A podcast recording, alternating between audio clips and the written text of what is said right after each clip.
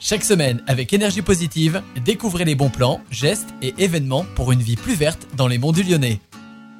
Bienvenue chers auditeurs, c'est FX pour cette nouvelle chronique de énergie positive. Cette semaine, je vais vous parler de comment on peut consommer mieux notre manière, comment on peut éviter certains gaspillages. Et le premier gaspillage, c'est pas celui auquel on pense, c'est celui qui a lieu dans euh, les bâtiments. Imaginez-vous, un tiers de l'énergie utilisée pour chauffer nos bâtiments va s'échapper sans jamais profiter à personne.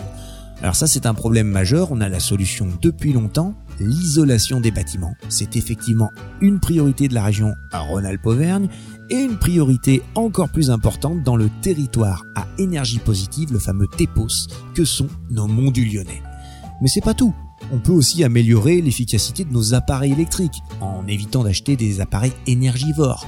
Il faudra acheter des appareils AA+. Euh, on peut aussi faire la transition au niveau de nos véhicules, c'est une autre étape essentielle. Bref, dans nos mondes du Lyonnais, il y a énormément de projets et de manières de ne pas gaspiller et de consommer mieux notre énergie. Si vous voulez vous faire accompagner ou que vous avez besoin d'aide par rapport à un de vos projets, n'hésitez pas à entrer en contact avec un service qui s'appelle Transition énergétique. C'est au parc Ecohabitat de Saint-Symphorien-sur-Coise. C'est un organisme d'État. Leurs conseils sont absolument gratuits et neutres. Donc je vous conseille vraiment d'aller les voir si vous avez un, projet pour euh, façonner un avenir énergétique plus durable à la fois pour vous et pour les monts du Lyonnais. Merci de m'avoir écouté, restez à l'écoute de Radio Module et à très bientôt pour une nouvelle édition de notre chronique Énergie positive.